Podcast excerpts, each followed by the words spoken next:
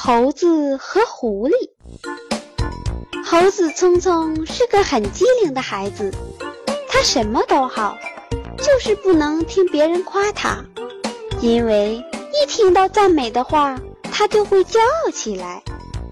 聪聪和狐狸佳佳一起出去玩，他们来到一个草房的旁边，闻到了一股浓浓的栗子味儿。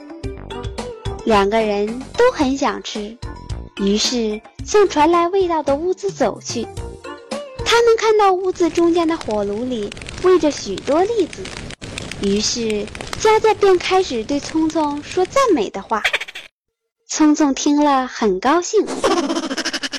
佳佳见聪聪很得意，又继续说道：“你这样有本领，天生就是火中取栗的高手。”听到佳佳这样说，聪聪觉得自己不能再推脱了，于是他用爪子从炉火中取栗子，这样连续几次，把栗子从火灰中一颗颗取出来。